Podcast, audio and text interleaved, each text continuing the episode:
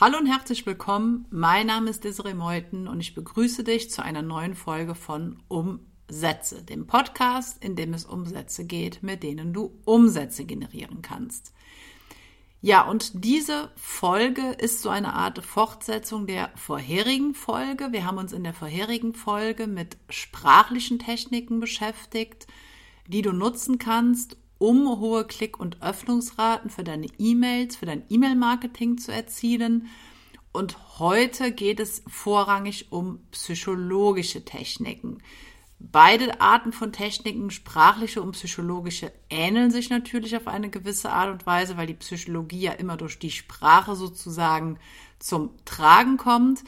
Ähm, und deswegen gehen wir jetzt heute mal auf Techniken ein, die ich eher so ein bisschen in die psychologische Kategorie einordnen würde.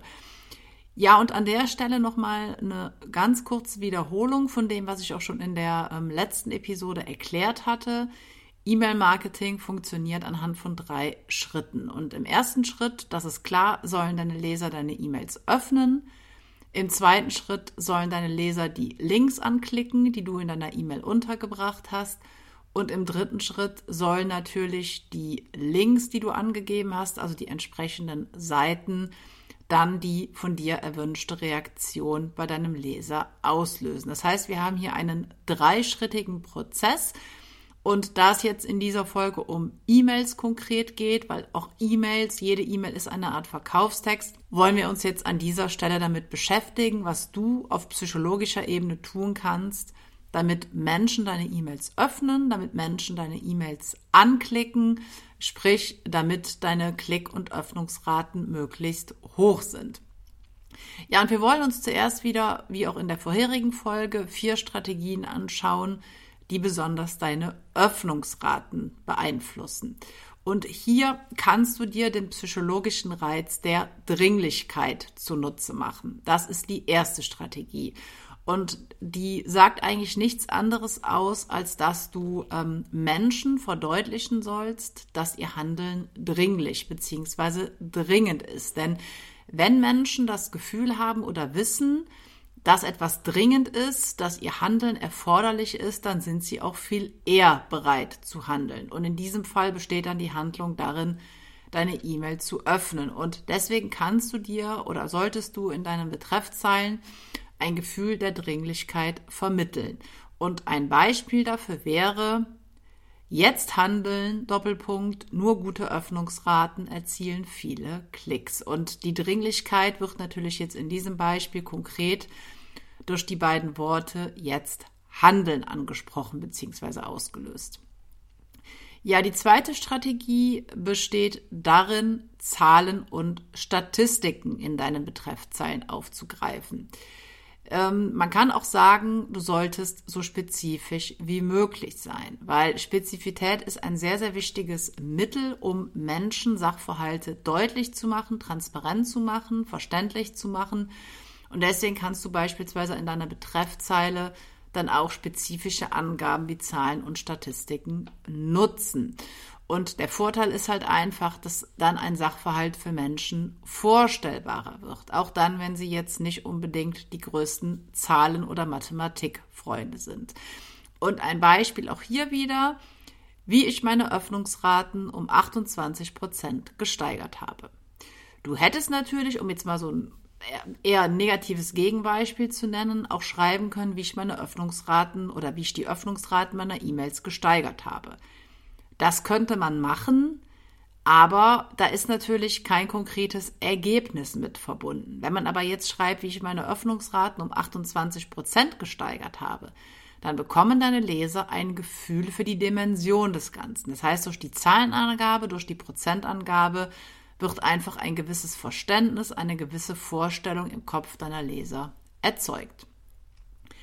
Ja, die dritte Strategie besteht darin, ähm, eine Art geheimnisvoller Inhalte zu nutzen, weil der Vorteil bei, ich nenne es jetzt wirklich mal geheimnisvollen Inhalten, besteht einfach darin, dass Menschen neugierig auf etwas werden. Und wenn sie neugierig sind, dann wollen sie halt auch vieles dafür tun, um diese Neugier zu befriedigen. Und ähm, ja, deswegen kann es eine gute Möglichkeit sein, in deinen Betreffzeilen so einen, so eine Art geheimnisvollen Aspekt zu integrieren, der dann wiederum in einem zweiten Schritt deine Leser zum Öffnen deiner E-Mails bringt. Und auch hier wieder ein Beispiel.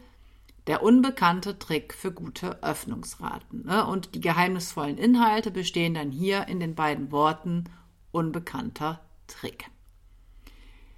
Die vierte Möglichkeit oder die vierte Strategie besteht darin, deine, deine Betreffzeilen dazu zu nutzen, um deine Glaubwürdigkeit zu erhöhen. Und du kannst das unter anderem so machen, dass du deine Betreffzeile zu aktuellen Entwicklungen oder zu wissenschaftlichen Erkenntnissen in Bezug setzt, weil zum einen vermittelst du deinen Lesern dann damit natürlich eine gewisse Wichtigkeit, eine gewisse Relevanz.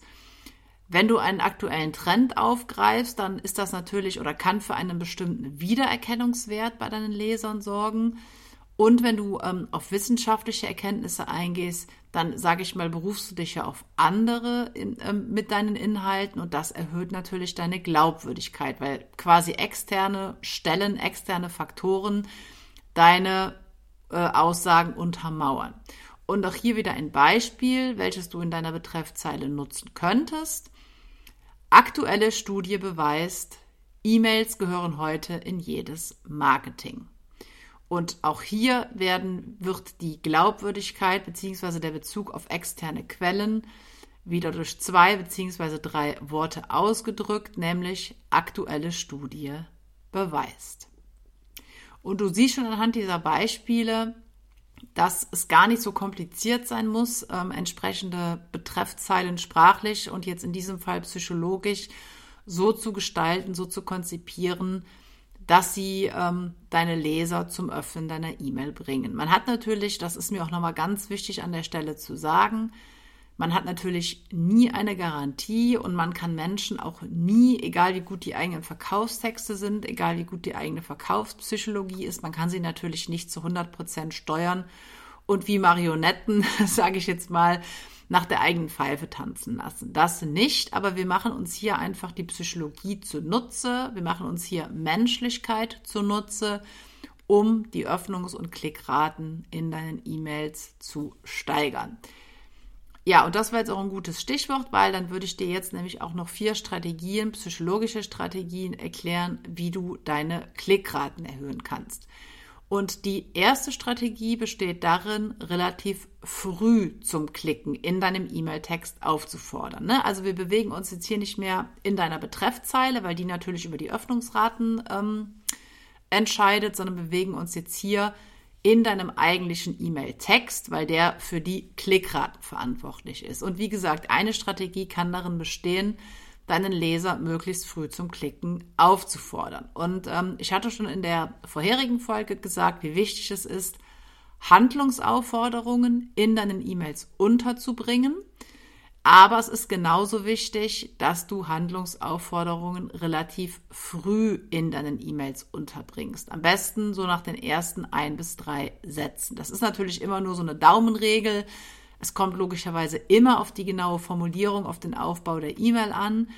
Aber was ich damit einfach sagen will, ist, dass manche Menschen möglicherweise keine Lust haben, keine Zeit haben, deine E-Mail bis zum Schluss zu lesen und ja, sozusagen möglichst schnell zur Sache kommen wollen. Und da ist es dann auch einfach wichtig, dass du ihnen diese Möglichkeit gibst. Ähm, es kann auch sein, dass viele vielleicht nur die ersten Absätze deiner E-Mail lesen und da wäre es natürlich schade, wenn sie da nicht klicken, weil deine erste Handlungsaufforderung erst nach, ich sage jetzt mal übertrieben, drei Seiten kommt. Das heißt, ähm, die generelle Regel lautet, je früher du eine Handlungsaufforderung setzt, desto besser.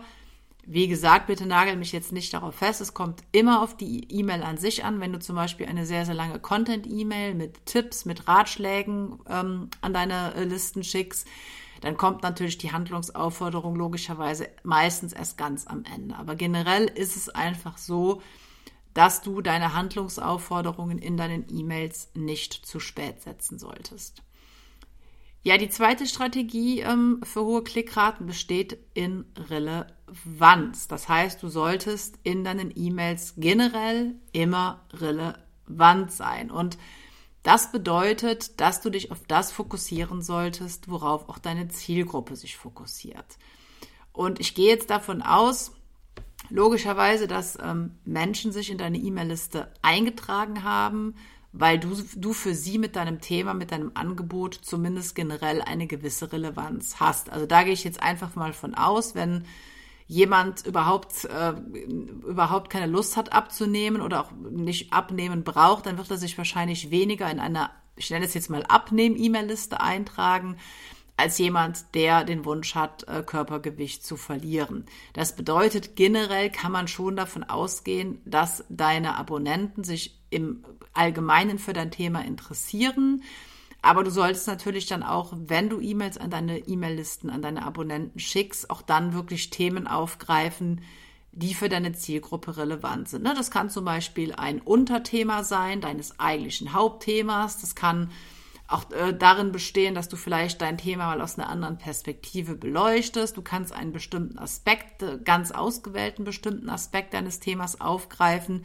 Alles das sind Dinge, die für deine Leser Relevanz haben. Und um jetzt nochmal auf das Beispiel mit der Abnehmliste zurückzukommen, eine solche Abnehmliste, ich nenne sie jetzt einfach mal so, würde sich wahrscheinlich jetzt nicht unbedingt für E-Mail-Marketing interessieren, um jetzt mal ein etwas ähm, extremes Gegenbeispiel dazu aufzustellen. Bedeutet, du solltest in deinen E-Mails immer mehr oder weniger das Hauptthema von dir für deine Leser aufgreifen. Ja, das äh, dritte Prinzip besteht dar darin, ähm, Verknappung einzusetzen. Und auch da, ich weiß, ich wiederhole mich an der Stelle, aber es funktioniert halt einfach so gut, dass ich da jetzt nicht drauf verzichten kann, wenn es um die psychologischen Strategien geht. Ähm, ich hatte es auch, glaube ich, in der vorherigen Folge schon gesagt, gerade wenn man mehrtägige E-Mail-Kampagnen verschickt und in den letzten beiden E-Mails Verknappung einsetzt, funktioniert das extrem gut. Die Erfahrung haben, habe ich, haben wir immer wieder gemacht, dass Verknappung ähm, für normalerweise extrem hohe Klick- und Öffnungsraten sorgt.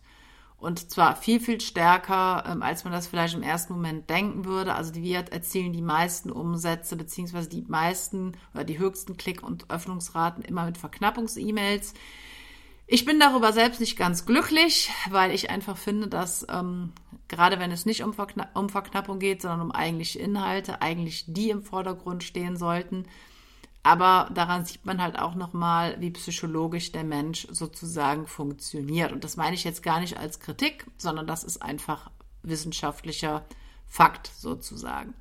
Und dass Verknappung so gut funktioniert, liegt einfach daran, dass wenn Leute Angst haben, etwas nicht mehr haben zu können, was sie aber gerne hätten im Idealfall, dann tun sie sehr, sehr vieles dafür, um es doch noch zu bekommen. Wenn es für dich realistisch ist, wenn es für dich glaubwürdig ist, ähm, auf Verknappung gerade in den letzten E-Mails bei zum Beispiel Launch-Kampagnen oder Promo-Kampagnen einsetzen.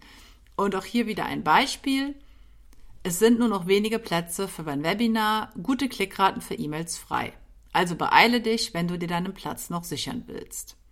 Man könnte das Ganze natürlich jetzt auch noch ein bisschen spezifischer gestalten, nur noch wenige. Da könnte man dann auch schreiben, Kommt natürlich dann immer darauf an, wie viele Plätze noch verfügbar sind, zum Beispiel 30 Plätze. Das wäre dann einfach noch ein bisschen spezifischer. Aber ich denke, generell hast du verstanden, wie das Prinzip der Verknappung funktioniert. Ja, kommen wir jetzt zur vierten Strategie. Ähm, ich würde dir immer empfehlen, auch wenn du jetzt ähm, beispielsweise im B2B-Bereich tätig bist, auch mal persönliche, ich nenne es jetzt mal nicht geschäftliche Elemente zu nutzen. Also natürlich, du willst in deinen E-Mails professionell wirken, du willst seriös wirken, das ist auch völlig in Ordnung, da bin ich genauso. Aber du brauchst nicht darauf zu verzichten, auch mal ein persönliches, lockeres Element an der einen oder anderen Stelle mit einzubauen, weil trotz aller Seriosität, trotz aller Professionalität, Menschen wollen dich auch sympathisch finden, sie wollen eine Bindung, eine Beziehung zu dir aufbauen. Das kommt auch dir langfristig zugute.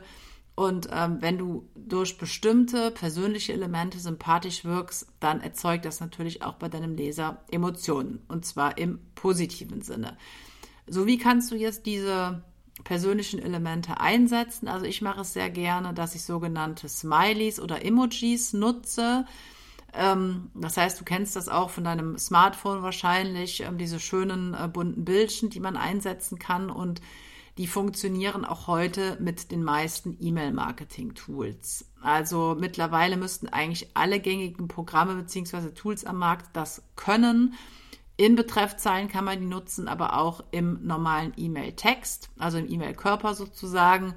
Und ich kann dir das nur empfehlen. Also ich bekomme da meistens immer ähm, sehr positive Rückmeldungen drauf, weil es einfach das Ganze nochmal auflockert, weil es das Ganze auch grafisch einfach nochmal schön ja, in Szene setzt. Und ähm, deswegen kann ich dir nur an der Stelle empfehlen, auch mal ein bisschen ja von der professionellen Schiene sozusagen abzuweichen und dann auch einfach mal was Nettes, was Persönliches von dir möglicherweise zu erzählen oder halt, wie gesagt, durch grafische Elemente wie Smileys oder Emojis das Ganze so ein bisschen aufzulockern. Ja, und jetzt zum Schluss noch eine Art Zusatztipp. Also ich habe dir jetzt in der Folge und in der vorherigen Folge erklärt, wie du deine Klick- und Öffnungsraten sprachlich und psychologisch erhöhen kannst. Aber du solltest natürlich eine wichtige Sache nicht vergessen. Ähm, bei aller Mühe, die du dir bei der Erstellung und nach dem Versand deiner E-Mails machst, solltest du natürlich das danach nicht vergessen. Und mit danach meine ich die Auswertung deiner Statistiken, weil jede E-Mail-Liste ist anders. Menschen in verschiedenen Märkten ähm, verhalten sich einfach anders, agieren unterschiedlich. Und deswegen solltest du halt immer prüfen, wie deine Klick- und Öffnungsraten sind, weil dir das natürlich auch sehr, sehr wichtige Aufschlüsse ähm, über das Verhalten deiner Listen oder generell über deine Zielgruppe einfach gibt.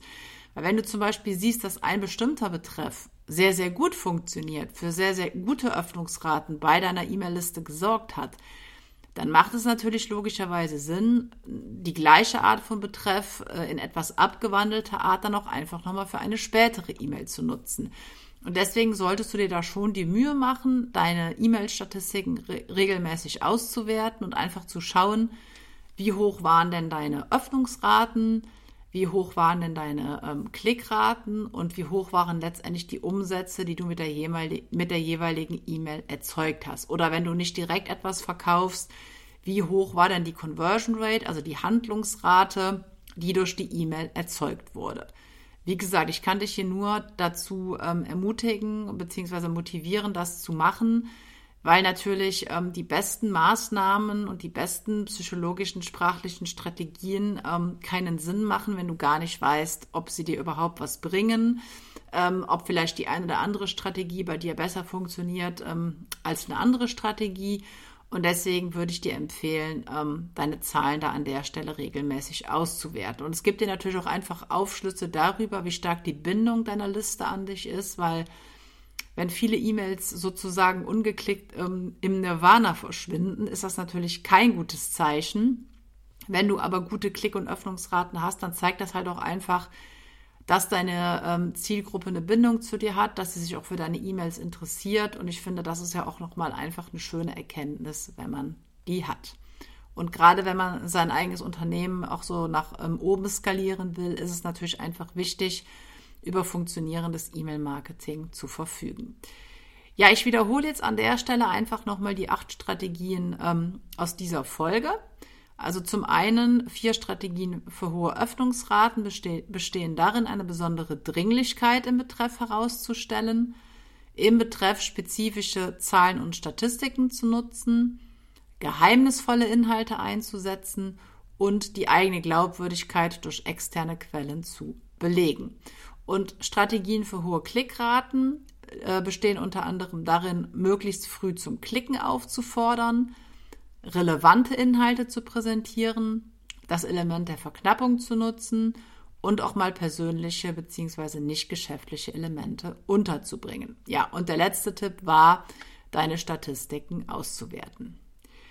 Ja, ich hoffe, du konntest in dieser Folge wieder etwas Neues lernen, was dir auch für dein E-Mail-Marketing weiterhilft. Ähm, wenn du jetzt sehen willst, wie ich E-Mail-Marketing betreibe, wie meine E-Mails aussehen, dann klick auch gerne in den Link in der Folgenbeschreibung oder auf den Link in der Folgenbeschreibung.